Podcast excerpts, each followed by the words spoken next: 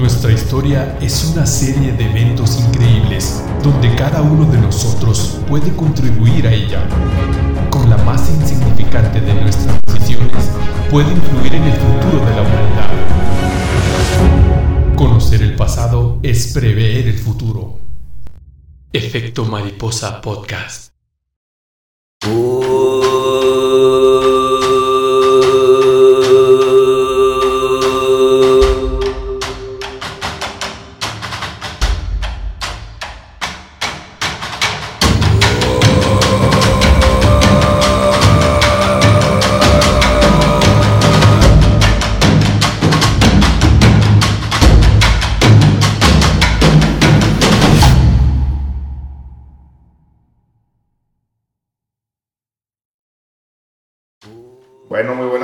Estimados podescuchas del Efecto Mariposa Podcast.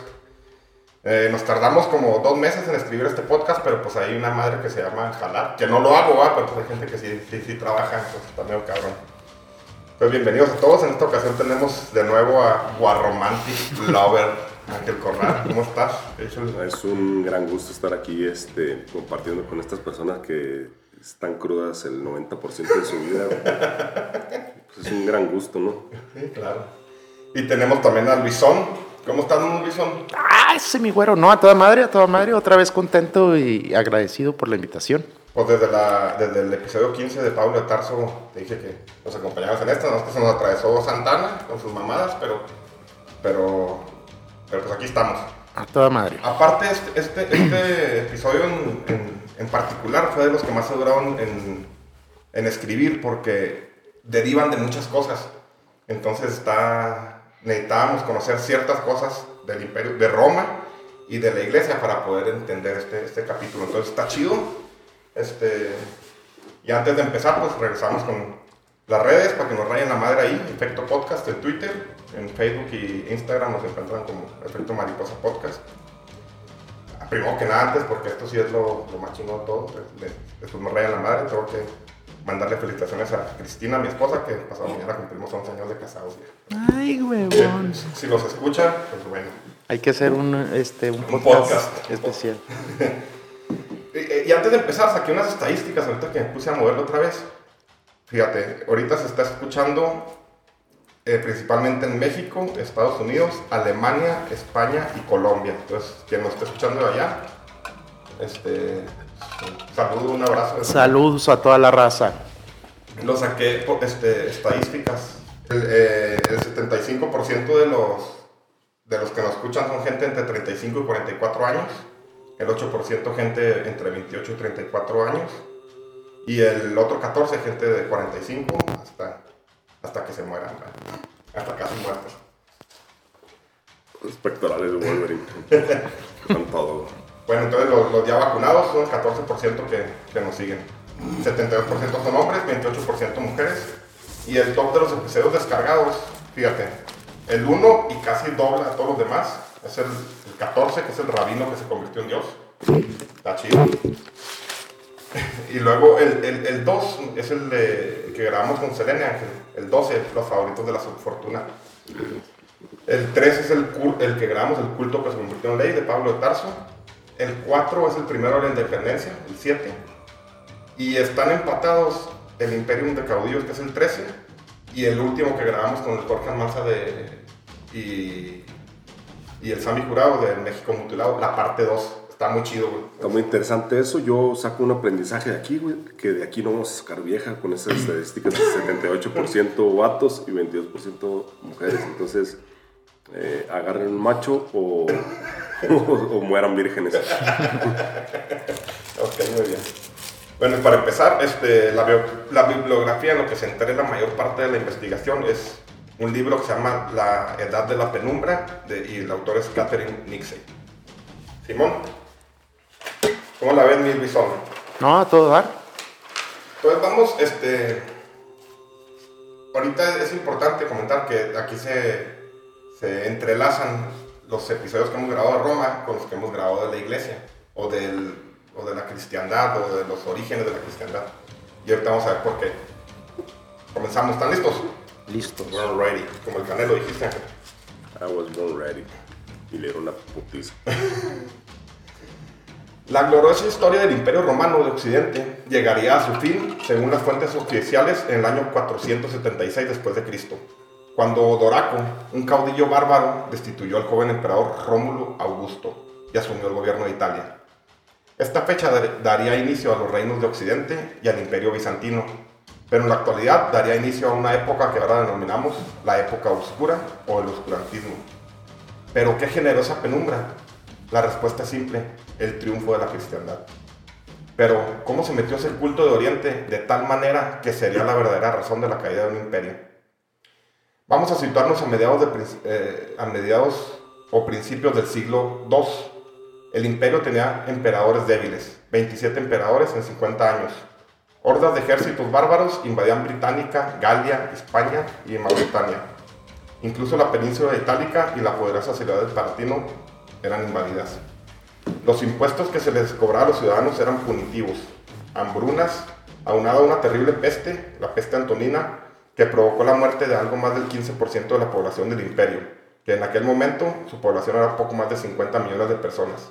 Quiere decir que 7.5 millones de personas perdían la vida entre vómitos continuos, ojos encendidos e inyectados de sangre, extremidades amputadas por el contagio de una enfermiza putrefacción. ¿Quién no buscaría consuelo? ¿Quién no desearía que le dijeran que alguien en algún lugar tenía un plan y todo, esto, era parte de él? ¿Quién no se vería arrastrado a una religión que consolaba a sus seguidores? Si no en esta vida, quizá en la siguiente las cosas serían más placenteras. Una época de ansiedad donde cualquier credo totalitarista ejercería una poderosa atracción. Solo hay que pensar en cómo atrae el comunismo a las mentes desorientadas de nuestro tiempo. Esto lo podemos ver con Morena, así de pelada.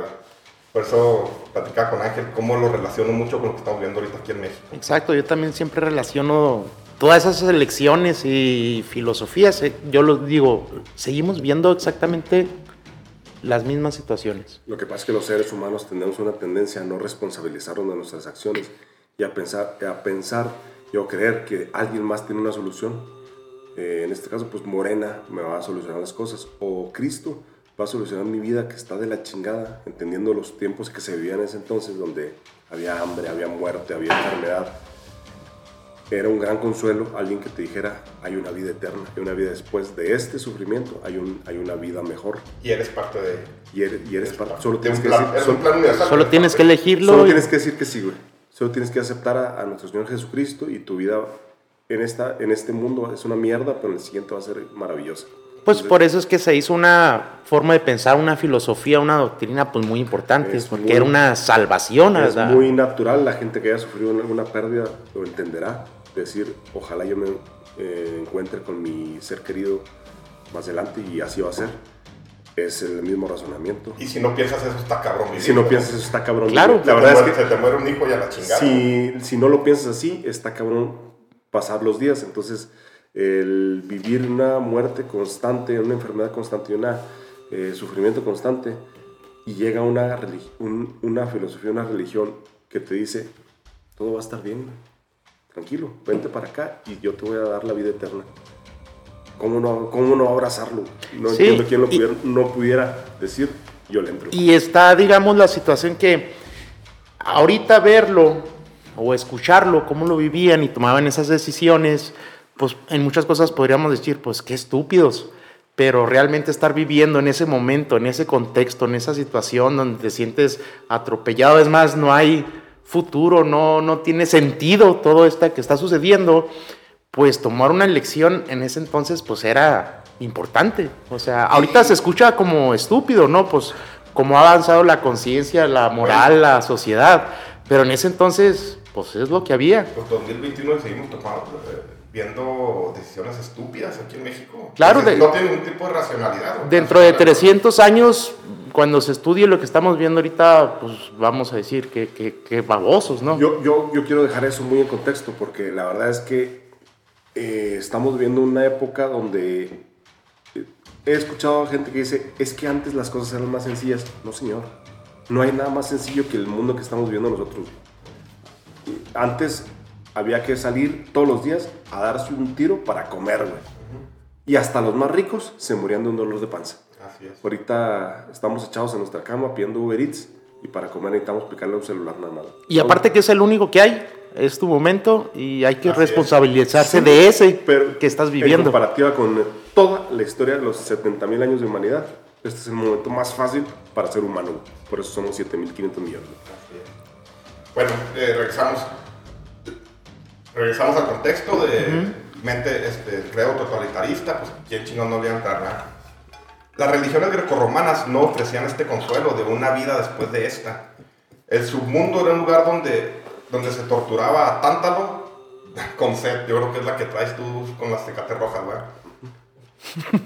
El, que era el huésped perfecto del tártaro, ese era el inframundo, la parte más profunda del inframundo para los griegos y romanos. O a Sísifo, que pasaba los días empujando una piedra. no mames, esa era su tortura, pobre cabrón. Pues es que si eso vivían, Sí. decían, y toda una eternidad voy a hacer eso. Me voy a morir para ir a ver la cola a Sísifo, pues a la chingada. Difícilmente era un lugar donde uno se quiere retirar, pero tampoco ofrecía una orientación a los vivos. No había un manual de moralidad, quizás solo algunas reglas generales que se complementaban con la filosofía. O aprendes a jugar, dejando a lado las preocupaciones, o soportas los dolores, escribiría un poeta gri- griego. Este mundo del siglo II, donde el final de todo se reduce a nada, fue el lugar donde estalló el cristianismo que aportaba consuelo, compañía y un sentido a esta vida, así como felicidad eterna en la siguiente. Pero la iglesia del siglo III y IV no se ofreció al imperio romano como una fuente de consuelo. Para ellos fue una guerra entre el bien cristiano y el mal pagano, una lucha entre Dios y Satanás, una lucha entre neoliberales y, y no sé qué- Conservadores. O los los demás mismos que ya no sé, que ya no sé qué, es que ¿Qué ya no sé, ya- no- ¿en, qué, ¿en qué tiempo? Y chairos, pero es, es que este güey, claro que está llevando a cabo una doctrina sectaria, güey. Exacto. Estudiada, güey. Él sabe bien Todas las cómo se sectas tienen que tener un enemigo, güey. un enemigo que, que vencer y que luchar. Los cristianos, por ejemplo, tienen al demonio. Sí, claro. Y ahorita vamos a ver cómo se hicieron los demonios y los ángeles. Todo eso lo vamos a ver. Y ahorita lo que va a hacer es desmenuzar las entrañas del primer cristianismo. Antes de eso, eh, quiero leer algo del pensamiento antiguo. O sea, cómo pensaban los griegos del 500 antes de Cristo. O sea, un chingo antes. Ok. Y ustedes van a ver este, cierta lógica. Dice, para el 460 antes de Cristo nace en Grecia uno de los más ilustres personajes que ha tenido la humanidad. Más ilustre incluso que los grandes filósofos como Aristóteles, Sócrates o Platón. Lamentablemente durante el periodo oscuro se perdió la mayoría de sus escritos. Su nombre, Demócrito. El ilustre, un ilustre griego que viajó por todo el mundo antiguo buscando las respuestas de la vida. Tratado sobre ética y responsabilidad moral. Detestable no es quien comete una injusticia, sino quien lo hace deliberadamente. En política, Demócrito está enamorado de lo que los griegos llamaban la democracia. La pobreza en una democracia es mejor que la prosperidad de los tiranos, por la misma razón que uno prefiere vivir en libertad a vivir en esclavitud. En matemáticas, donde se le atribuyen varios teoremas, pero la más impresionante de sus teorías es la del atomismo. El atomismo es la primera concepción materialista, excluyendo toda trascendencia ante un ente creador. Los procesos de la naturaleza determin- determinados exclusivamente por la naturaleza únicamente por sus propias leyes 2000 a- 2300 años antes de Einstein o Hawkins. Demócrito citaba lo siguiente: Los átomos son tan pequeños que son invisibles. Siendo de igual naturaleza, disponen de una amplia variedad de formas y tamaños. Son impenetrables y actúan los unos sobre los otros. Sus agregados y entrelazamientos engendran la enorme diversidad de los cuerpos materiales. Se hallan en perpetuo movimiento. El espacio vacío, declara Demócrito, no hay ni alto ni bajo, ni delante ni detrás. En suma, o sea que los átomos se mueven para donde los chingada gana, sin ningún tipo de ley De restricción. restricción. El movimiento continuo de los átomos no se detiene jamás. Esto significó el, descubri- el descubrimiento de la primera teoría de la inercia. Algo que fue reafirmado y comprobado empíricamente dos mil años más tarde por Galileo. Se suponía que un movimiento en torbellino de los átomos empujaba a los más gruesos o grandes hacia el centro y los más livianos hacia afuera. Decía que el alma o la mente está compuesta de átomos materiales finos y con gran movi- movilidad. expandiéndose por todo el cuerpo para cumplir sus funciones. Este modelo del mundo intenta demostrar que la naturaleza y el mundo pueden ser comprendidos. El atomismo se ha revelado infinitamente fructuoso. Está realmente fundado sobre la estructura objetiva del mundo real que nos rodea. O sea, algo mundo real. Ya, ya, estaba buscando algo de ciencia para dar explicación a, a, miles de preguntas. Ahorita, estas partículas tan pequeñas que no son perceptibles dan origen a la cadena de causas y efectos que concatenan la actividad de la naturaleza y la vida. Nace el siglo IV antes de nuestra era, la primera teoría, la primera teoría de la materia materialista. Mismos teoremas que podemos encontrar en las leyes del método de Newton significa que el origen y el desarrollo de los sucesos naturales se producen en el seno de la misma naturaleza el átomo es un elemento del universo que, que se halla en todas partes, es la base de la materia, constituye las cosas, desarrolla su mecánica. Entonces la naturaleza es del índote tal que se, basa, se basta por sí misma, no es producto de un dios, tiene y desarrolla sus propias leyes a partir de sus necesidades internas.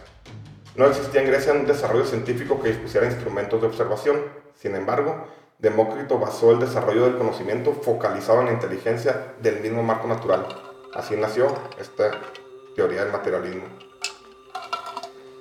Más tarde el filósofo Epicuro, o Epicuro, no sé conocido por su inclinación al hedonismo, de disfrutar el placer y evitar el dolor, a huevo, o sea, esto no está mal, Con prudencia, también afirmaba que la materia era el resultado de la coalición de átomos en rumbos distintos, tal y como lo pretende probar el acelerador de hadrones localizado en Suiza, donde recientemente se hizo de uno de los descubrimientos más interesantes de nuestra época, la partícula de Dios. El acelerador de hadrones es tan interesante, lo que hace es mandar luz en distintos sentidos a madre, chocan los haces de luz y crearon materia, crear materia a partir de nada. Eso lo están haciendo en Suiza, ahorita, 2021. Este güey lo escribió hace 2300 años. Sea, imagínate lo avanzado. Y, y de este güey, de Demócrito, encontraron un tomo de, su, de sus escritos, güey que se supone que eran 12. ¿Qué otras pinches teorías tendría el cabrón? Pues a ver la chingada. Oye, cosa curiosa que en esa época de 460 o 500 antes de Cristo es una época de mucha curiosidad para la humanidad, eh, tanto en, bueno, en este caso con, como teorías científicas o teorías explicando la razón de las cosas, como teorías morales. En esa época que, es, que, que existe Lao Tse del, del taoísmo y que es el confucianismo, y también Siddhartha Gautama, Buda, ese es justo esa, esa Ese mismo tiempo. Son, son un grupo de personas eh, buscando respuestas, güey. Y lo comento ahorita porque se contrapone con lo que vamos a ver más adelante de un periodo muy largo de la humanidad donde no, no, no, se buscó una sola respuesta, se dejó todo en manos de Dios. Entonces, por eso eh, es una época oscura para la humanidad pero curiosamente esa época de 500 o 400 años antes de Cristo, en diversos Coincidía que en, diferentes... En China, en India, eh, en Grecia, había curiosidad de los humanos, la curiosidad natural de los humanos, lo que estamos buscando constantemente. Porque como evolución humana a lo mejor llegaron a ese punto donde hacerse demasiadas preguntas de, de lo que era la vida, la filosofía, porque son prácticamente puros pensadores, filósofos, este que en ese tiempo pues también se veían algo locos, este, excéntricos. Sí, pero, pero lo, contrastamos, lo, ¿Ah, lo contrastamos con el año 500 después de Cristo, y es una nulidad, una cero, cero curiosidad, se, se inhibió la curiosidad eh, inherente al ser humano por eh, la religión. Pues, claro, porque vamos, vamos a ver cómo los santos se dedicaron a, destruir todos los escritos este, del mundo clásico y sobreescribirlos con pura tendencia de ideología este, religiosa. Con salmos, este, teoremas este, super avanzados que los, los raspaban y los... Y sí, los sobreescribieron, ¿verdad? Sí, pero eso que dicen que sí, está interesante y de repente, realmente 500, pero fue evolucionando el mundo griego y romano, güey y el chino allá y la India todo. La cristiandad le puso un, putazo, una barda de repente que a la chingada. Sí, de hecho hubo una parte del mundo que no tuvo ese freno, güey, ah, eh, por la naturaleza de, sus, las filosofías dominantes. Eh, por decir en China, eh, hubo un tiempo en que se conocieron y coincidieron Confucio o Kunzu y Lao Tse del taoísmo. El Tao- eh, Lao Tse ya estaba viejito y Confucio estaba joven. A lo que voy es que había una em, gran cantidad de escuelas eh, intentando explicar. No, pues la academia en Grecia. Sí, La exacto. academia. La, China, de, Chi- de Atenas, ¿no? de La Atenas, Academia de sí, Atenas. China continu- continuó evolucionando, el India continuó evolucionando y el mundo occidental llegó a un alto total. De, de hecho, este, para moverme un poquito, cuando escribía esto, por ejemplo, todos Sócrates, Platón, Aristóteles, Demócrito, eran jonios, eran de una región que hablamos en, en el, de- en el podcast, creo que es el 5, el de Alejandro. De hecho, Alejandro es del 320 antes de Cristo, más o menos. Se juntó un cabrón con esa filosofía, con esta filosofía súper avanzada, este, curiosa, con un güey súper poderoso. Este güey estuvo, si no se muere, cambia el mundo. Por eso es de los efectos mariposas más cabrones que ha tenido la humanidad. Sí, se murió a los 33 años. 33 años. Entonces, este, cuando escribía decía, bueno, este cabrón si, si, Si llega a los si 50. de viejito, Llega a los 60. transforma el pinche mundo, cabrón. Pero bueno, ya vamos entrando. es- Eso lo quiso poner para darnos una idea de cómo se vivía 500, antes, 500 años antes de la supuesta nacimiento de Jesús. O sea, que es un chingo. Ahorita te vas 500 años atrás y pues no mames, están descubriendo América. Entonces, no vas para poner en contexto esto. Oposición a la razón. Alrededor del 50 después de Cristo, un judío de nombre Pablo predicaba por gran parte del imperio romano una nueva creencia basada en la vida de un personaje llamado Jesús. Predicaría la vida y andanzas de este personaje por Asia, Europa y el norte de África. Creencias que más tarde se llamarían cristianismo y fundaría los primeros centros de predicación de esta nueva fe en lugares como Corinto, Gálata, Éfeso, Tesalónica y la misma Roma, que es lo que platicamos en el podcast número En el 15. pasado, sí. Una creencia celosa de las demás, obstinada contra la razón, eh, eh, este, mis, eh, mis- ¿cómo? misoginia, Ajá. bueno, es, eh, misógina, pendejo, misógina y caprichosa, creencia que forjaría el destino de la humanidad basada en estos violentos preceptos de irracionalidad. La discusión de si existió o no Jesús nos llevaría a una discusión bizantina que nunca tendrá fin. Pero de que Pablo lo elevaría a ser uno de los más grandes deidades del mundo y de la historia, de eso sí, que no quepa duda.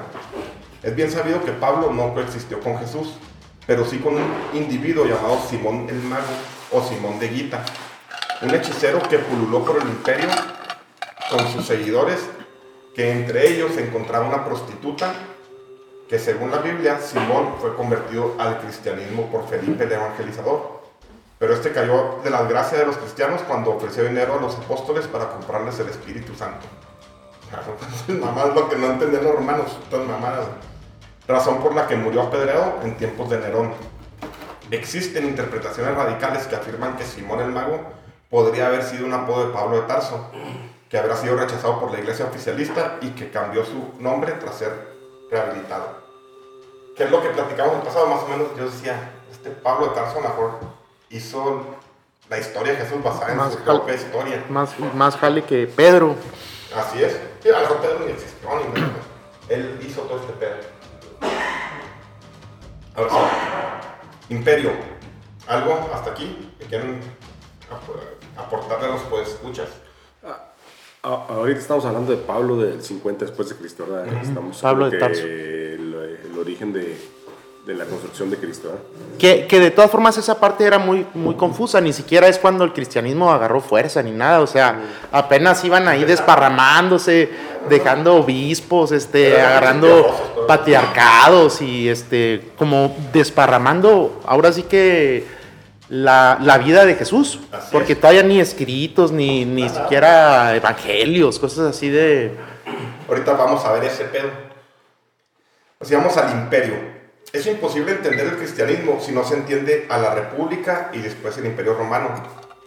44 años antes del supuesto nacimiento de Jesús en Roma, de Jesús, en Roma era asesinado el, el gran Julio César, que apuntaba a ser el primer emperador de la mítica, de la mítica república. Y tras casi 20 años de guerra civil, se erige en el año 27 después de Cristo, antes de Cristo a Cayo Octavio Turino como primer emperador de Roma. Él mismo se autonombraría Augusto. Este emperador, nieto adoptivo de Julio César, lograría acumular un poder tan grande que las fronteras del imperio se expandieron hasta Armenia en el este, Británica en el norte, todo el norte de África y el Mediterráneo. Y con esta enorme expansión permitió la movilidad de sus habitantes, así como sus cultos y sus credos. Esta primer dinastía, la Julio Claudia, terminaría con un conocido personaje, Nerón. O sea, vamos entrando, digo, el- esta temporada va a terminar con ese espacio entre curiosidades, que es donde nos quedamos, hasta, hasta la caída del último emperador. Pero, pues, entonces aquí me voy por el tema religioso y al otro veremos el tema romano. O sea, de aquí vamos a llegar más o menos de esas alturas hasta Justiniano. Y... Ahorita lo dividí en dos este podcast, porque sí. Sí, Sí, es que sí, bueno, sí, son sí. los... Sí. Sí, lo que pasa es que, bueno, ahí este primer emperador, o- o Octaviano o Augusto, Súper cabrón. ¿no? está, está interesante que, que estemos comparando el primer emperador con el último emperador, Sí. güey. Y después de ahí ya vienen unos... De hecho, se ya- llamaban igual, ¿no? O sea, no hubo una coincidencia el, Pues el se primero. Eh, hubo, hubo muy- demasiados, demasiados cambios, güey. En alguna vez escuché así que se llamaba igual el, Rómulo el- Augusto. el primer eh, emperador y el último emperador. El primer emperador Tenía- se, se tuvieron el llamaba- mismo. se puso Augusto. Augusto. El Ajá. último fue Rómulo Augusto, que era un niño. Un chavito. Sí. pero igual. Ahorita vamos a hablar un poco sobre eso, no nos vamos a meter tanto en Roma, pero aquí empieza ya lo bueno, ahora sí. Ok. Nerón y los mártires cristianos. Era la época de los primeros cristianos. Pablo de Tarso estaba fundando eclesias en algunos de los confines del imperio. En la época de los primeros cristianos eran vistos, en, la época los primeros cristianos eran vistos por los romanos como gente rara e irracional, pero no les prestaban demasiada atención.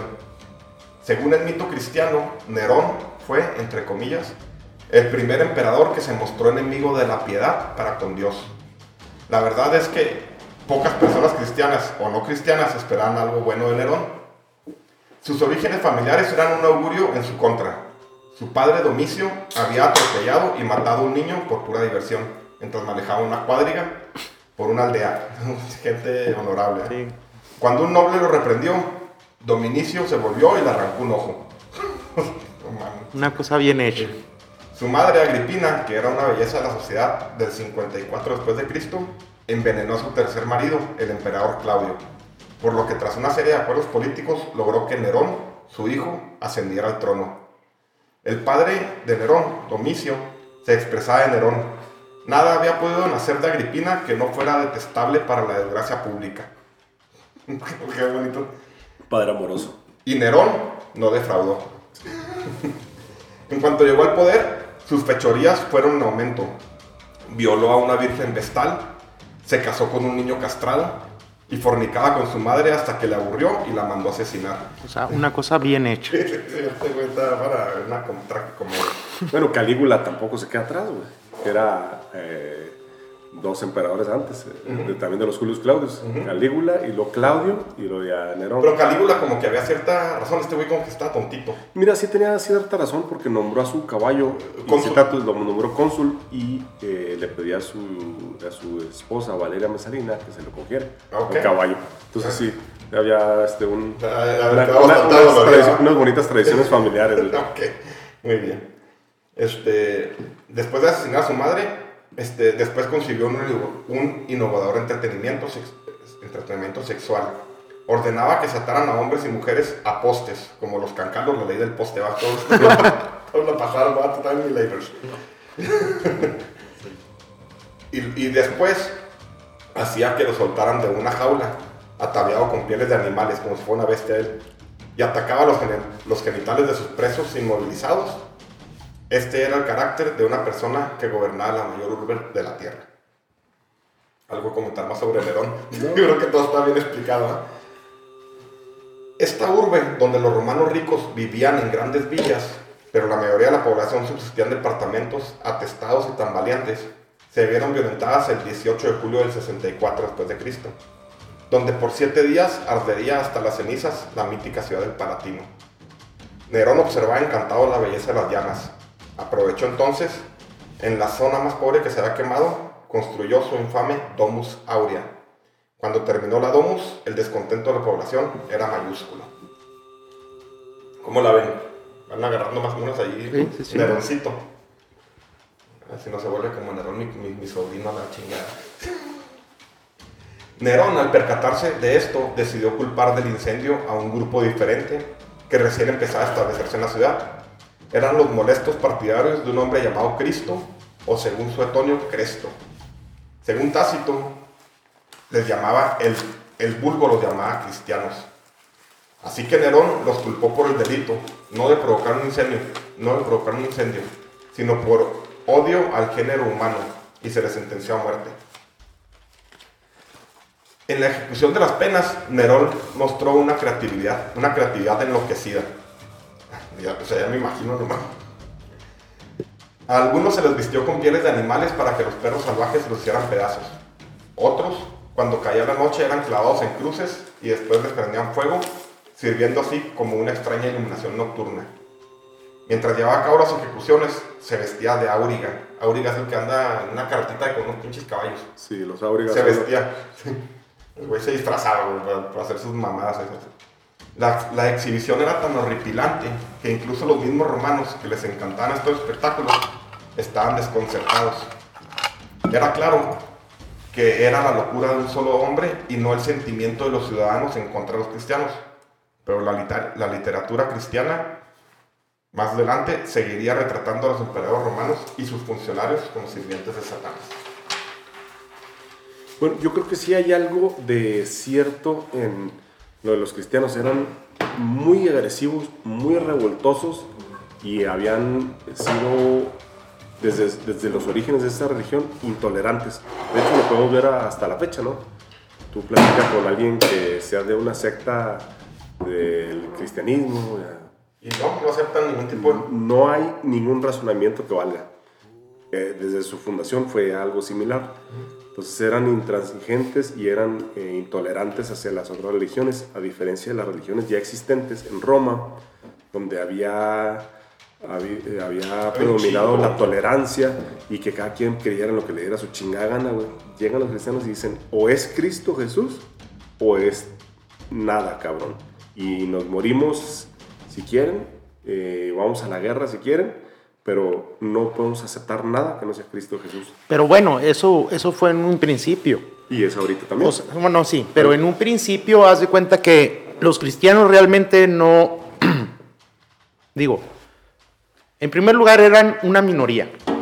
O sea, de 60 millones de personas que había en el imperio, llegaban como a 5 millones. no, no, no, eran 2000. Pero, pero si- no es que se iban a Sí, eran como- De, de los inicios. de los inicios. Ahorita vamos a ver aquí si quieren cómo van. Y de hecho, de hecho, haz de cuenta que sus no eran tan cerrados, compadre, porque realmente eran muy pocos y era una ideología que ellos tenían en sus inicios.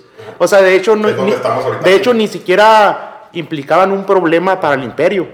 O sea, se empezó a hacer un problema cuando empezaron a tomar seguidores y, y la- las personas, vamos a hablar de las personas o seguidores, empezaron a, a- a sentir que entonces su emperador no era un dios, o sea, que había otro, y fue cuando el imperio empezó a preocuparse por esos cuates. Eso lo vamos a ver ahorita. Pero eso estamos hablando de los primeros 100 años después de, de- De de hecho, Cristo. los primeros 250 años de esta era, a los les... Ahorita vamos a ver. vamos Sí, a ver. o sea, no eran ni siquiera preocupantes. Era una secta pequeña eh, que venía del oriente, de un Pero- pueblo, pero no- no- un pueblo ch- de una No, tribu de Sucha. Pero la verdad es que en esos entonces todavía ni eran ni una secta, compadre. O sea, era, eh, digamos, era una ideología, era una creencia, ni siquiera una secta, porque no eran, lo único que hacían es, porque en un principio ni siquiera hacían las cosas a escondidas. Porque el imperio romano cuando expandía, cuando invadía, era muy respetuoso de las creencias De donde, donde dominaran. Inclusive ellos no eran problema, te digo, se volvieron problema después. Después, ahorita, ahorita... Pues, bueno, yo, yo sí leí un, eh, alguna referencia de que sí eran problemáticos. Empezaba a ser un problemita. Déjame la base porque empezamos a ver ahí cómo empezaron a ser Sí, con la palabra esa de que eran rebeldes y mártires. o sea, generaban problemas y generaban problemas que ya minúsculos, nada, nada que tuviera que pasar de una mención de cinco minutos en Sí, la sesión es. diaria del emperador, ¿verdad? Así es. Pero era un problema, o sea, no era... empezó a hacer. Ahorita vamos a ver porque vamos a tocar ese tema precisamente. Los mártires se convirtieron en arte y literatura, y aunque todos los libros cristianos continuaron con esa diatriba, salvo la locura de Nerón y algunos hechos aislados en otras épocas, en los primeros 250 años de nuestra época, los romanos dejaron en paz a todos los cristianos. Sin embargo, ellos mismos se veían con un gran orgullo como la iglesia perseguida, donde sus mayores héroes no eran aquellos que habían llevado a cabo buenas acciones, sino quienes habían muerto de la manera más dolorosa. No era tanto que los romanos quisieran matar, ellos querían morir, como mártires. El martirio, esto está chingón, el martirio era la única posibilidad en que un hombre pueda hacerse famoso sin ninguna habilidad. ¿Qué sabe hacer? Nada, morirme. Voy a morir por mi causa. ¿Qué sabe hacer? Nada. No, nada, pues, a mazar como un puerco. Era la, la única manera de hacerse famoso sin ninguna habilidad. Era una manera en que mujeres e incluso esclavos podían destacar. Un mártir podía empezar el día de su muerte como una de las personas de la más baja categoría del imperio y terminar como una de las más eminentes en el cielo. El martirio limpiaba todos sus pecados al momento de, la- de tu muerte. Además, exis- existían excelentes prestaciones. O sea, era como la maquila. güey. Como poder llevar tu codiciada este, corona de mártir en el cielo. Está chingón, ¿verdad? O una multiplicación de hasta 100 veces de tierras y casas. Nunca quedó claro cómo se calculó esta suma celestial, pero a grosso modo, el principio era que aquellos que morían pronto, en público y con dolor, serían los mejores recompensados. Sí, es que parece, ahorita nos da risa, pero imagínate vivir en ese entonces, ¿era esto o la chinga que siempre he vivido? Entonces sí podría traer mi corona de mártir. Pues sí. Me sacaban los ojos. Pero si no tienes nada multiplicado por 100 es nada, güey. Como cuando Montes me puso un punto uno, güey. En matemáticas 3, güey. Y dijo, eh, multiplíquenlo por 3, güey. Ah, pues no chingón, me saqué un punto 3, güey. Excelente, güey. Fue la curva que hizo para aliviarnos. Tan tentadoras fueron esas recompensas que los cristianos nacidos en tiempos sin persecución, que realmente hubo como 10 años de persecución esas, se decepcionaban al negárseles la oportunidad de tener una muerte agónica. Las primeras na- narraciones de martirios son mucho muy extrañas. Las madres ven el martirio de sus hijos con una con un Alegría. entusiasmo, Alegría. con, con un placer muy- y mucho entusiasmo. De buen grado, la madre lleva a su hijo en brazos con el, al verdugo. Y cuando el niño le corta el cuello, la mujer coge la cabeza y la aprieta alegremente contra su pecho. Según el primer autor cristiano, Orígenes, reconoció que el número de mártires era tan pequeño que era fácil contarlos. Los romanos no pretendían eliminar a los cristianos. Los hubieran deseado, sin duda lo hubieran logrado. Entonces, sí, pinches enfermitos, claro. O si hubieran tomado decisiones antes, otra historia hubiera sido. ese va a ser el punto de no retorno. Fíjate cómo se va, se va permeando la filosofía de, la, de las eh, religiones judio-cristianas. En la misma forma, el mismo mecanismo de pensamiento lo adoptan los musulmanes, güey. Y tiempo después estamos viendo esa misma eh, forma de pensar, de decir el, mar- el martirio me va a salvar sin hacer nada en Es esta que, sa- ¿sabes qué? Esta era de gente pendeja, no está educada. Voy a tocar un tema donde un güey le hace una recomendación al emperador. Estos pendejos están creciendo de más. Hay que educarlos, güey. Vamos educándolos. Pero bueno. El rompimiento de judíos y cristianos. Gesio Floro era gobernador romano en Judea y se dice que odiaba a los judíos y a su, religiosidad. Así que en el año 66 después de Cristo, al ver que los ingresos de la recaudación eran bajos, mandó a saquear el templo de los judíos. Esta acción llevó a tremenda rebelión que, que apagó cuando 20.000 tropas romanas masacraron a 3.600 judíos en Jerusalén. Esta acción, en vez de inhibir a los hebreos, tuvo un efecto contrario. Prendió en armas toda la zona, incluso Galilea. Estos judíos lograron lo impensable y masacraron a las legiones romanas en un puesto que los mismos romanos recién habían construido y se jactaban que era inexpun- inexpugnable. Masada. De hecho, está bien chingón, lo ven en- Es, impresionante es esa un, madre. es un, eh, peñón. ¿Por qué no fuimos, güey? Está bien. Es un peñón. De hecho, ahí, ahí después, en el 37 después de Cristo, fue la, No, lo de Tito. eh, lo, lo de Tito, la fortaleza masada, donde se matan hasta el último. Aquí lo va a ver, sí. Ahorita, ahorita te les digo. El emperador Nerón entonces mandó a Vespasiano, uno de los mejores generales del imperio, a sofocar la revuelta. Pero Ne- Nerón moriría en el año 68 después de Cristo, justo en medio de la revuelta. Vespasiano se vio envuelto en una lucha de liderazgo que concluyó con los ejércitos ori- orientales pidiéndole que fuera emperador. Eso lo vamos a ver más, más a fondo en el imperio, pero hay un desmadre, un cagadero. Uno de sus primeros actos, luego de su ascenso como emperador, en el año 69, fue nombrar a su hijo Tito para conducir la guerra contra los judíos. Los romanos emplearon máquinas de guerra para lanzar rocas contra los muros de, Jerusalén. Los defensores judíos luchaban durante el día y reconstruían los, los muros durante la noche. Finalmente los romanos atravesaron el muro exterior, luego el segundo y finalmente el tercero. Aún así, los judíos lucharon. Corrieron hacia el templo como su última línea de defensa. Los soldados estaban tan furiosos con sus resistentes oponentes que, que quemaron el templo. Finalmente los judíos de Jerusalén que quedaron vivos fueron asesinados o vendidos como esclavos.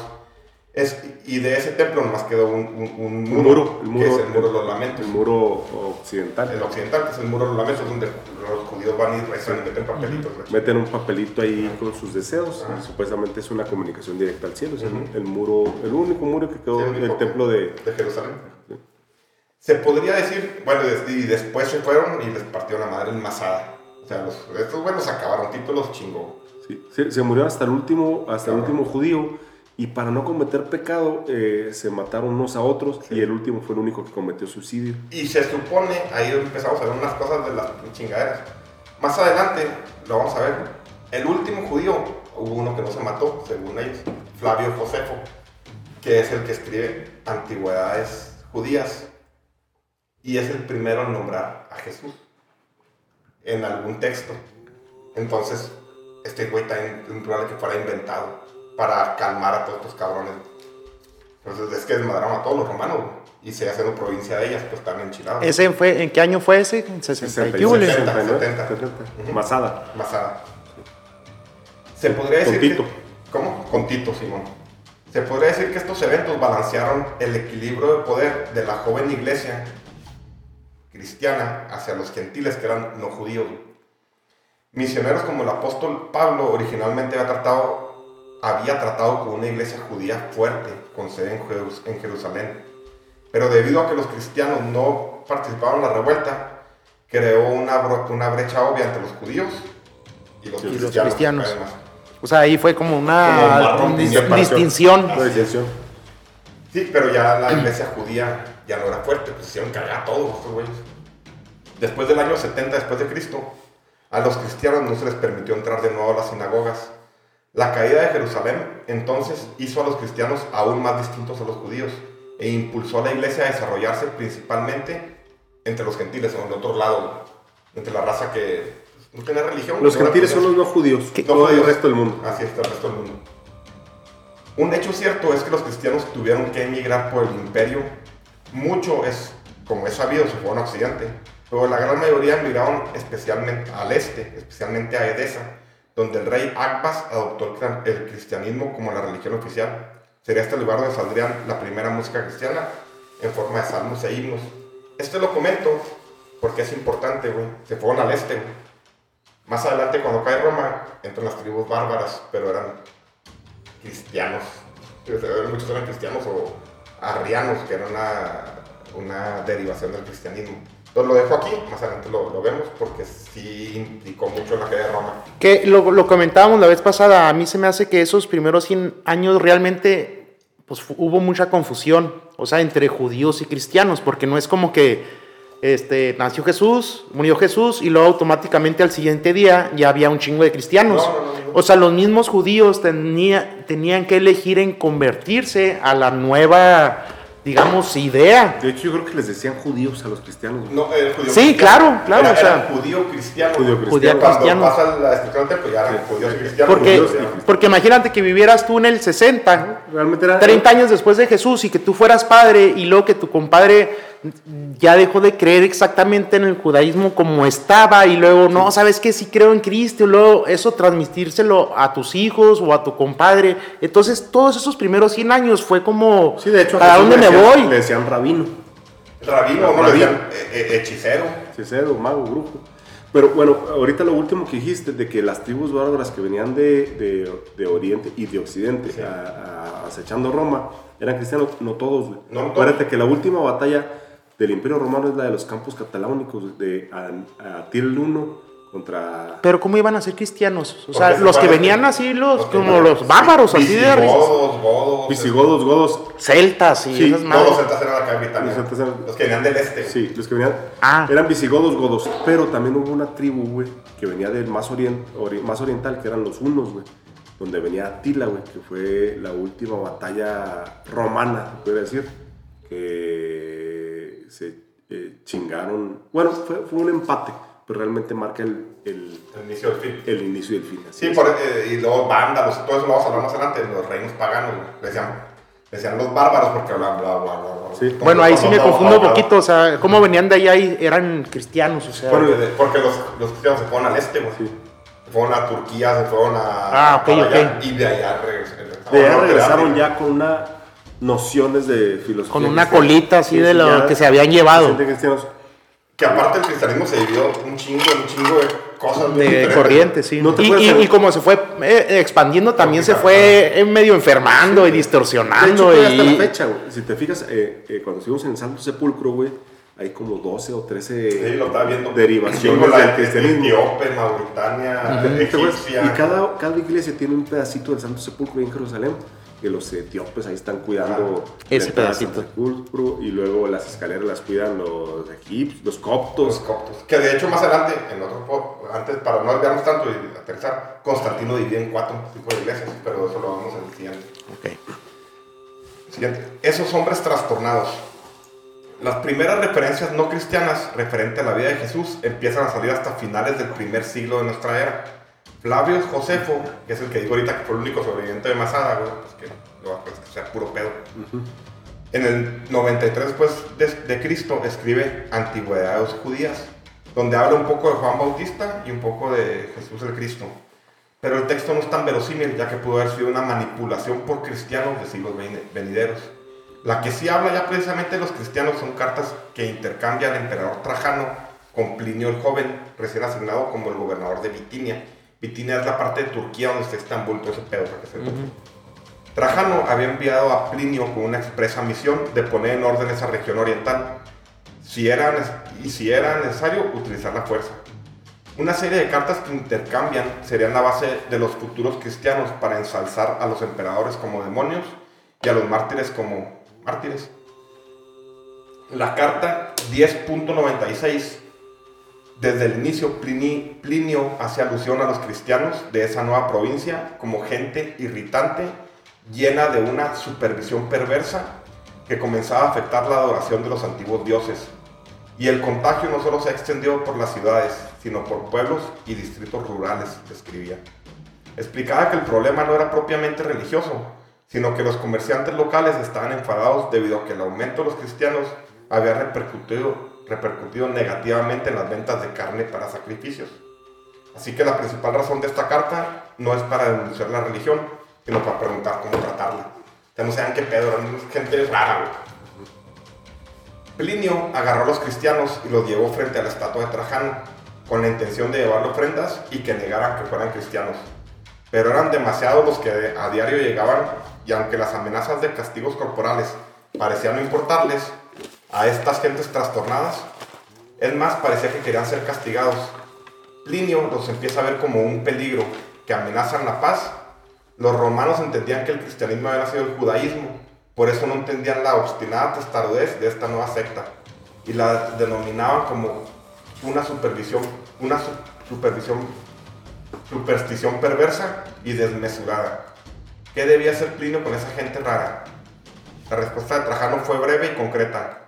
Aquellos que demuestren que son cristianos han de ser castigados, pero aquel que se arrepienta y niegue esa nueva secta será perdonado. Los emperadores romanos querían obediencia, no mártires. Sin embargo, Trajano dicta una ley conquierendi non sunt, no serán perseguidos. Aun y cuando a los romanos, los cristianos les parecían de comportamiento huraño y ofensivo, que sus enseñanzas son una locura, tienen un fervor irritante y su constante ofrecimiento de, martirizarte, de martirizarse resultaba insultante. Existen muchos ejemplos de la irracionalidad, de los cristianos, como cuando un gobernador de Asia, Arrio Antonio, ejecutó a varios cristianos en su provincia. Estos en lugar de huir se presentaban ante él ya como una muchedumbre, esperando que se les inmolara también. Oh gente terrible, si queréis morir, tenéis acantilados de los que podéis tiraros y narices de las que podéis colgaros. Ya estaban ahuevados a que los, que los mataron, estos cabrones. Ajá. Ah, ¿Quieren hacer una pausa? Oye, esa Bitinia que mencionaste ahorita es, es del apodo de Julio César, Sí, de sí, la, la reina, reina de Bitinia. la reina de Bitinia. Es que de jovencito lo mandaron con el rey de Bitinia y decían que se lo. Y se hizo ahí como cónsul y se hizo como su novio, un Eh, pedo no, así, no, ¿verdad? no, no, él fue, estuvo, estaba como. Da unas rey. cochadotas nomás. Sí. No, pero, Pero la apodaron así a la la reina. reina, de Bitinia. sí. ¿Algún comentario para entrar ya casi al cierre? ¿No? ¿Sí te acuerdas, compadre? No, no, es, es, es Me, fan, fan. me- me fijé, me fijé porque eso hizo Julio César. Dicen cabronada cada vez que le decían que era la de. Bueno, pues continuemos. Después de que aquel Milizón se echó un cigarrito, ¿todo bien? Ay, muy bueno, muy bueno. Excelente. Y Ángel ya sirvió mezcal, quién sabe cuánto tiempo tarde para que deje de... Uh, la la. Agarra Ok. ese machín. La sabiduría es necedad. Durante el segundo siglo de nuestra era llegaría al poder la dinastía, quizá la más ilustrada de todo el tiempo del imperio.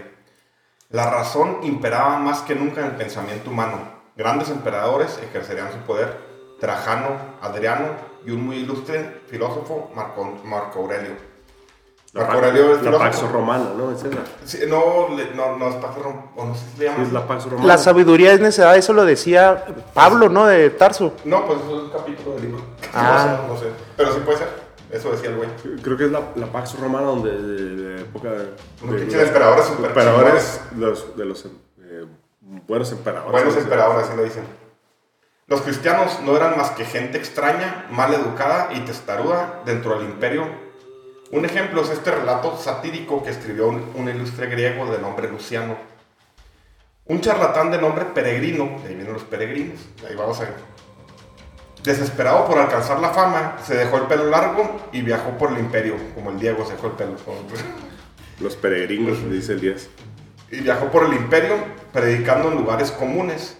Vivió de la caridad y se ganó cierta reputación entre los crédulos y finalmente se suicidó saltando a una hoguera para, entre comillas, ser útil a la humanidad, indicándole cómo se debe despreciar la muerte. Luciano, que observaba al charlatán, no aprendió a despreciar la muerte, pero sí a despreciar la maldita peste chamusquina que, que emanaba El olor. Sí, el- la peste Y luego bien greñudo. Sí, ya me imagino, güey, con la sucia, güey, culero, güey, gamborimbo. Es como si quemas al champion, güey. Antes de morir, Peregrino dudó y junto a las llamas soltó un sermón. Algunos le, le imploraban que se salvara y otros lo alentaban a que cumpliera su propósito. En cuanto a mí, dijo Luciano, cómo me estaba riendo. Los veían, güey. Después de morir, su prestigio no hizo más que crecer, ya que antes de su muerte había mandado cartas a las grandes ciudades del imperio, alentando e instruyendo a sus seguidores. Nombró para este cometido, el envío de las cartas, a sus amigos, llamándolos mensajeros, que en griego se dice ángelos. De ahí vienen los ángeles. O sea, vamos viendo cómo Sí, en el siglo X, la iglesia bizantina apodó a Luciano el blasfemo y en el siglo XVI su obra fue catalogada por la Inquisición como un autor prohibido. En el siglo XVI. 1500. Celso y Galeno fueron las mentes más privilegiadas que brindó el imperio. Galeno, a sus 30, estamos hablando del 160 después de Cristo más o menos. Galeno, a sus, a sus 30 años, era el médico más renombrado de toda Roma. Después de su muerte, su fama recorrería todo el hemisferio. Convirtió la cirugía en un deporte popular. Uno de sus trucos favoritos era atar a un animal a una mesa y sacarle el corazón a un latiente, para que vieran los espectadores los movimientos involuntarios de este. A veces hacía disecciones con sus finos aparatos a cerdos o simios. Disecciones donde el aún vivo animal veía cómo cuidadosamente todos sus órganos eran cercenados para su estudio. Su comprensión de la neuroanatomía no fue superada sino hasta el siglo XVII y su entendimiento de determinadas funciones del cerebro no se mejoraría hasta el siglo XIX. Fue Galeno quien demostró que las arterias contenían sangre y no aire como se había pensado. Fue también que demostró que la médula espinal era una extensión del cerebro. La anatomía de los muertos enseña la posición de las partes que en los vivos revela sus funciones, decía. Pero existía un grupo de gente que ni el gran Galeno logró convencer. Era un grupo que no formaba sus creencias a partir de experimentos u observaciones, sino únicamente a partir de la fe. Y aún, y aún peor, estaban orgullosos de ellos. Galeno se mofaba de ellos ya que su dogmatismo se, basta- se bas- se basaba sin, ofrecer pruebas. Dios ordenó, Dios dijo. Para Galeno era el método de un idiota, el método de un cristiano. Oye, estoy leyendo un libro, es el de segundo de la trilogía de Julia, de Ajá. Santiago Posteguillo. Está chido. Es Galeno, güey, o sea, Es una riata, una superestrella, ¿verdad? el güey este, era el médico de, De los gladiadores. del emperador, de Séptimo Severo, de Julia, la, la emperatriz, güey. Pero el güey eh, se dio un tiro bien cabrón porque estaba prohibido diseccionar un cuerpo, güey. Entonces el güey anduvo por todo el imperio buscando libros prohibidos con un salvoconducto del emperador para poder leerlos. Fue a Alejandría y la chingada. Y se topó con una burocracia bien cabrona cuando llegó a Alejandría con un salvoconducto del emperador. ¿Cómo en qué, qué, qué año? ¿Qué año para ubicarme? Eh, 190, 160. 190 después de Cristo, güey. A 30 años. sí. Entonces eh, llega a Alejandría y le, lo- le pintan un dedo de que no puede leer los libros prohibidos, donde venían un, dibujos de las partes humanas porque está prohibido, güey, y también está prohibido dis- diseccionar un cuerpo, güey.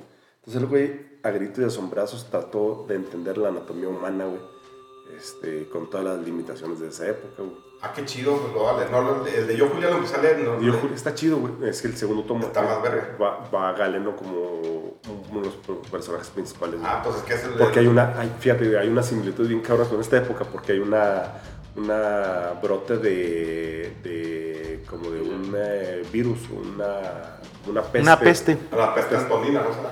Eh, probablemente, no, no, no, la peste antolina. El eh, Galeno estuvo ahí, güey, y no se enfermó, güey. Entonces él decía, debe haber algún tipo de inmunidad presente, porque sea, después no es hubo pa' una- todos. Una peste en la época de Severo, güey. Decía, ¿por qué hay unos que sí y otros que no, güey? Entonces, el güey trataba de entender el mundo natural, güey. Eh, por eso les dicen galenos ahorita a los médicos. güey. Pero lo, lo mamaban, güey. O sea, era una época en que los emperadores. O sea, el vato hacía. No sé si ven el libro, pero hacía shows, güey. Le abría un pinche puerco y les arrancaba la. No, no, no, hasta ahorita no, no he leído Ah, eso, güey. Pero sí era un vato muy curioso, güey. Y lo que vamos al principio de, de este podcast, güey, de que lo que ha impulsado con grandes pasos a la humanidad ha sido la curiosidad, güey. Fue lo que creo que eh, la idea final de este podcast güey, es de que la curiosidad del ser humano se inhibió durante mil años. Así es. ¿Quieres decir algo tú, Milson? Ya que apuntabas a tus notas algo.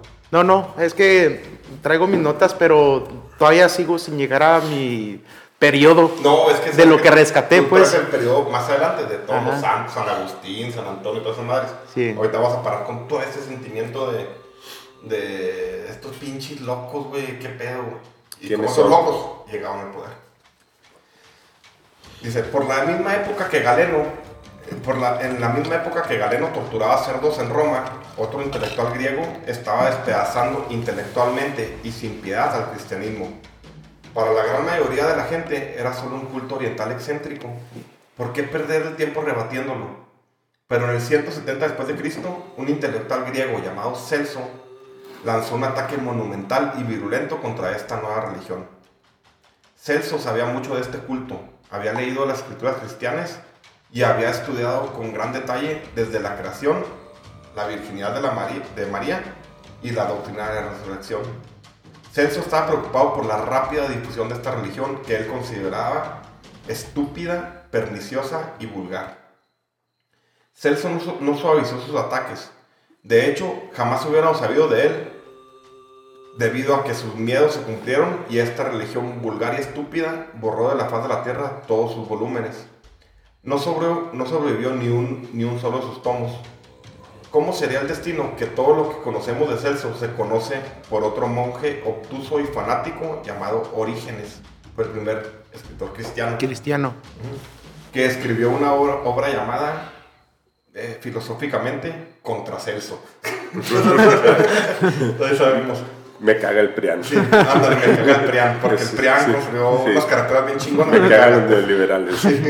Pinches neoliberales, les encanta vivir en casas con excusados. o sea, no mames. Entonces, eh, comen comida. y- Comen tres veces al día. Privilegiados. Sí, privilegiados, fifís. Con el fin de destruir a Celso, o sea, escribió contra Celso con el fin de destruir a Celso. Curiosamente fue lo que terminó salvándolo. Se sabe que Celso atacó a María y a Moisés. A Jesús no lo concibió el Espíritu Santo. Eso era muy improba- improbable. Estoy citando lo que decía Celso. Porque María no era para nada hermosa como para tentar a una deidad. A Jesús lo engendró una- de una manera mucho más ordinaria un soldado romano, Pantera. romano llamado el Pantera o Pantira. Mentira. Y cuando descubrieron el embarazo y la infidelidad de María, se le acusó de adulterio y el carpintero la aborreció y la echó de su casa. La palabra panteros significa, o pantera, significa virgen en griego.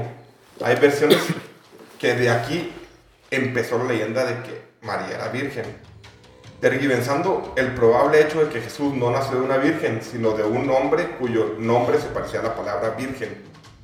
Esta, entre muchas otras de- declaraciones, espantaría a la iglesia en el futuro. Pues, se preguntaba, ¿por qué no envió Dios a su Hijo a un sitio más poblado? Los testigos que ofrece la Biblia son muy poco confiables para Celso, en una época donde el pensamiento sensato y objetivo estaba plasmado en la élite de, la de la de los, chingones. El obsceno pensamiento cristiano se iba incrustando en las mentes de los des- desposeídos. Pues eso, pues ya, ya les calaba, güey, ya pues hablar mucho de eso.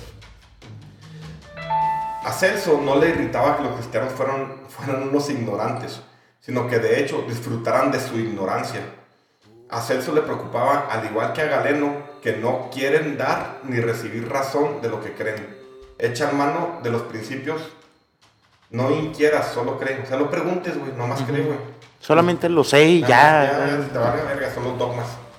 Tu fe te salvará. Para hombres como Celso y Galeno, eso era incomprensible. Celso citaba notas como la que, la que sacó del libro de Corintios. La sabiduría es abominable y la ignorancia es un bien. Incluso Orígenes, el principal adversario de Celso, aceptó que la necedad de muchos cristianos es más pesada que la arena del mar. Celso sostenía que la falta de educación hacía que los oyentes fueran vulnerables al dogma. Si se interesaran más en educarse los cristianos, hubieran notado que la metamorfosis de Ovidio era prácticamente igual a su Génesis, con la excepción de que Ovidio sabía que era una metáfora y los cristianos lo daban, como, daban a su Génesis como un hecho absoluto. Otra de las preocupaciones de Celso era que los cristianos creían que su religión era la única y la correcta.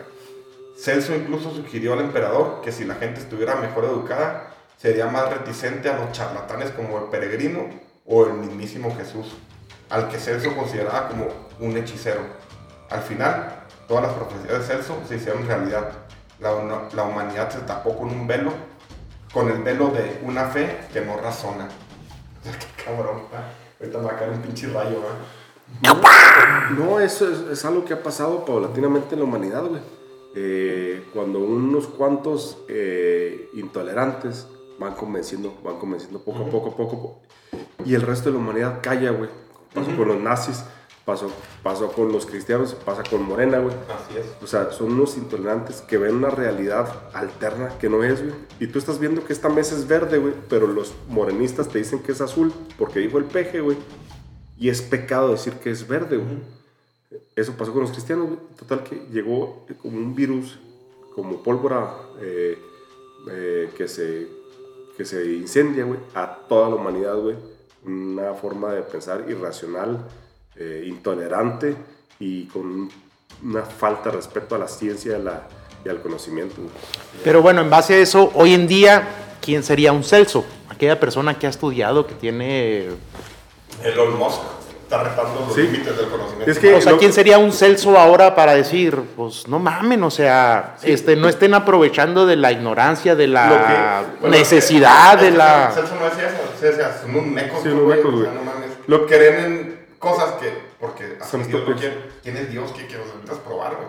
método científico. Creo que, creo que el objetivo más o menos de dar luz en este podcast es decir, bueno, 500 años antes de Cristo, básicamente estamos como ahorita, tratando de, de conocer, de iluminarnos, y hasta hace 100 años, güey, estábamos en la oscuridad total, o sea, que la religión, es más, No, no, No, no, de- el- desde hace 1500 No, años. pero todavía con la revolución cristiana de. sí, por de eso hasta hace 100 años, 1920, era un pecado, la gente, era, mar- era el padre Maldonado, que es un mártir, era un Bueno, revoltoso, güey. Esa es, la base, esa es la base de la guerra de reforma que en el temporada 3 la voy a escribir. Es eso, güey. O sea, oye, espérate, porque le... Mejor no, no nos vamos a desvirtuar, que llevamos una hora, vamos a terminar esto. Ok. El principio del fin de la sensatez. El libro de Orígenes contra Celso sería el primero de muchos que vendrían después, por muchos y afamados autores como Agustín de Hiponia, San Agustín, Basilio, Juan Crisóstomo, Zacarías de Mitilene, San Benito de Agustín. San- sí, Agustín. San Un chingo. Jerónimo. Todos, un chingo de cabrones que vos Todas las colonias de Monterrey. escribían pendejadas. Todas las colonias de Monterrey. Sí, escribían pendejadas. Y muchos otros fanáticos que intentaron hasta casi lograr eliminar inmensas conexiones de grandes autores como Galeno, Sócrates o Platón. Existían obras en específico que los irritaba de sobremanera, como Carmen de 16 de Cátulo. Poema que inicia con el célebre y tonificante verso de Os daré por el culo y me la mamaréis.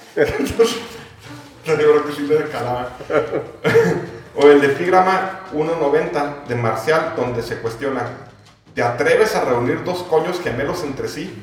O sea, un chivato tan atrevido, ¿ah? Qué atrevida gente. Sí, se atrevió. Les dejaba sin dormir la preocupación de que un cristiano joven y puro habría una obra de Ovidio, donde encontraría sin duda preceptos de cómo seducir a una mujer casada durante la cena, o cómo hacer el amor durante la comida. los pinches rábanos. Cierto era que no todos los autores clásicos se referían al sexo de una manera tan soez. Incluso el emperador Marco Aurelio lo describía como una náusea, con, con una nauseabunda precisión, como la fricción de un pedazo de intestino. y después de una especie de convulsión sigue la expulsión de unos mocos. Mocos. Toda madre.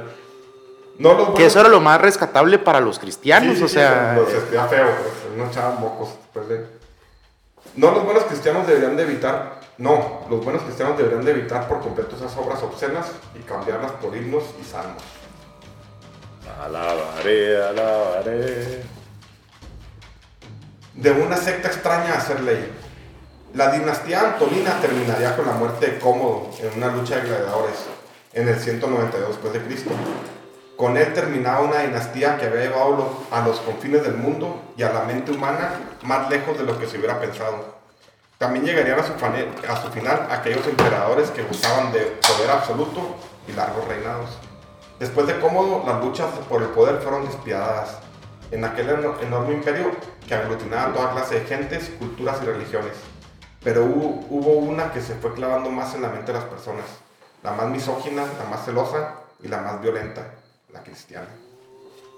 Y como punto de no retorno de toda esta entra- entramada, lo dejé al final, porque es muy corto, y es, conquirendi non sunt, no serán perseguidos. Creo que eso dio paso, la orden de Trajano que no los persigan, que a lo mejor nos Ah. querido chingar, los Sí, que, que es lo que te comenté ahorita, o sea, no actuaron antes y No, lo que pasa es que cualquier secta, güey, tiene que tener un enemigo que los persiga y ellos tienen que martirizarse. Ahorita tuve al peje, güey, todas las mañanas dice, soy perseguido, Ajá. todos me atacan, soy un, un héroe de la resistencia, güey, soy un mártir, güey. Porque si no sería un, solo un pinche pendejo hablando pendejadas. güey. Fíjate, mártir, yo recuerdo al peje, o sea, lo, lo, lo etiqueto con la palabra mártir cuando Fox Lo quería, lo quería desaforar. Entonces yo no entendía muy bien, pues yo decía, pues que lo hagan, ¿no? O sea, si ahí está tan claro. El güey cometió un delito, Y- de y- hecho, güey. sí, sí, y yo decía, pues si sí hay argumento, pues que lo desaforen y lo metan al bote y que no sea candidato, o sea, y todavía me decían, no, es que sí puede ser candidato y la chingada. Pero yo ahí escuché esa palabra de, no, es que si lo hace, lo va a hacer mártir. Y Y, si lo hace pasó. mártir, a la chingada, Lo o sea, está peor. y terminó siendo un héroe, Héroe. un mártir. Sin hacer nada. Sin hacer nada, ¿Cómo- sin cómo? tener ninguna habilidad, como dijo el güey. Es el único cabrón, López Obrador, que sin tener ninguna puta habilidad, porque creo que terminó la escuela en 18 años, güey, se ha convertido en un héroe nacional, en un mártir, en un, en un Cristo, güey. Entonces, pues sí, es, es una técnica que funciona Y bastante por eso le bien, dicen güey. que el, el Tlatuani, el Mesías. Es, eh, es un güey que no tiene ninguna capacidad. Ninguna nada. habilidad, güey. Más que. Si le dices cuánto es 2 más 2, el güey va a patinar, güey. Dijo que México tenía 10.000 años de, antigüedad. Ah, Que Vicente Guerrero dio el grito de independencia, las mamás así. Bueno, con eso terminamos la primera parte de todo este entramado complicado de llevar a cabo. Creo que lo traté de llevar lo más, de manera más sensata o más coherente, güey. Pero nos deja una, una imagen de cómo era la situación de los primeros cristianos que después serían la religión dominante y como era misógina, intransigente y todo, Intolerante. sumieron al mundo en al menos, al menos, porque yo lo digo que son más mil años de oscuridad. ¿Cómo la ven, Melison? ¿Comentarios? Porque llevamos una hora diez. Sí, bueno, rapidito. Lo que pasa es que, digamos, eh, realmente, bueno, para, para mí cuando fue la, o el, el punto así, El es momento. cuando ya hasta con Constantino que dice, ¿sabes qué? Traigo un chingo de pedos acá, arriba, abajo, medio, esto está valiendo madre. Los cristianos ya son un putal, o sea, ni siquiera puedo ya eh, atender ese crecimiento o ese pensamiento. Y, y en cierta forma como que prefirió bajar la guardia y hacerlos como, pues aceptarlos y hacerlos sus aliados, ¿no? O sea, como que ya no tenía muchas opciones. Y para mí ahí fue cuando el cristianismo tomó mucho poder con todos los todos los santos que eh, empezaron a escribir y empezaron a, a acabar con el mundo clásico y todas las creencias que había, a destruir un chingo de, de escritos de filósofos, es- eh, escritores, pensadores, este, y, y se fue destruyendo toda esa parte y se fue quedando pues nada más lo que ya quisieron. Entonces, como que no llegamos hasta esa parte que también es No, por, por eso lo dividí en dos, porque era importante entender, eso. entender cómo esa Entonces el, el oscurantismo ya es, digamos, del 300 para arriba, o sea... Más bien el, oscuranti- el oscurantismo es el resultado de Esto. lo que vamos a ver en el siguiente Ok. podcast. Pero es adelantado la semana que entra, ya lo llevo adelantado. Guarromantic, tiene la cara de pinche perro malhumorado. No, lo que pasa es que eh, yo creo que todo este- esto que estamos ahorita eh, escuchando, platicando, eh, nos da una, una idea general de cómo un, un grupo pequeño de gente intolerante, Extraña. eh, extraña y fanática puede cambiar la forma de pensar de una gran cantidad de gente. ¿Por qué? Porque la mayoría somos pasivos, la, ma- la mayoría somos personas que estamos eh, abocadas a otro tipo de problemas, a eh, la educación de nuestros hijos, a traer comida a la casa. Distraídos, Al- al- vulnerables. Sí, sí, a, a- a las cosas mundanas, güey.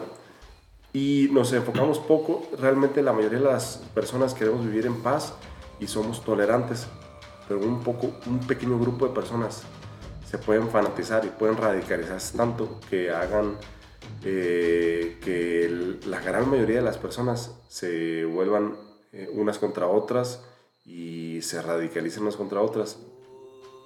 La intolerancia, la intransigencia, el fanatismo son venenos que han atrasado el desarrollo de la humanidad. Esta época en especial nos atrasó mil años, al menos. Eh, una cosa muy notoria que lo platicamos al, al principio del podcast, 500 años antes de Cristo estaba viendo un florecimiento de la filosofía, del pensamiento, de la curiosidad del ser humano, que somos curiosos, por, eh, de naturaleza curiosa. Nos lo inhibieron por muchos años, güey. Creo que hasta hace poco fue, fue eh, inhibido.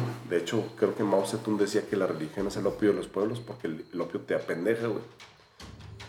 Espero que esta época que estamos viviendo sea un nuevo florecimiento del conocimiento y de la forma de pensar liberal, de despojarnos de ataduras que nos ha impuesto la religión.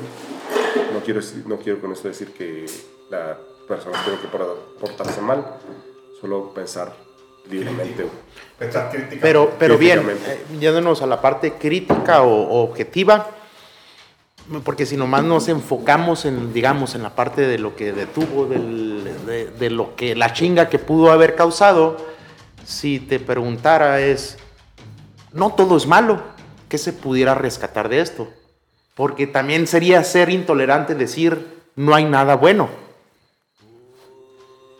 O Es sea, una como una parte crítica es ¿qué se pudiera rescatar? El que hay un. Está yo- muy- yo- es que está muy cabrón mira, pensar que todo es malo. No, pero- sí, está cabrón. Yo, yo para cerrar, y cierro con. Porque vamos una hora 14 y como de ahí dijimos, vamos a hacerlo no tan largo. Pero yo cerraría con eso. ¿Por qué se metió tanto esta religión? ¿Por qué la tenemos hasta el día de hoy? Porque creer que se acabó el mundo cuando te mueres. O sea, te- se acabó tu vida. Es muy Es doloroso. muy poderoso. Es muy doloroso. Es muy doloroso. Decir, fí- fíjate cómo. eh, bueno, si quieres podemos editarlo. No, no. Tenemos Este, el- si ustedes ahorita se ponen, hagan un ejercicio de imaginación y piensen que su vida se acaba cuando se mueren, contrario a lo que hemos pensado, a lo que nos han inculcado desde que nacimos, ustedes vivirían su vida diferente, porque es la única vida que tenemos. Pues es que, en cierta forma, yo sí tengo un sentido de eso, ¿verdad? O sea, y no me no toda gustaría, la gente, Luis, no me no gustaría toda ir gente, en contra de todo el no mundo y toda la pelear con todo no el toda mundo. gente, Luis. Hay gente que dice, valgo verga en esta vida, al cabo de la siguiente voy a ser muy feliz porque fui pobre y fui bueno.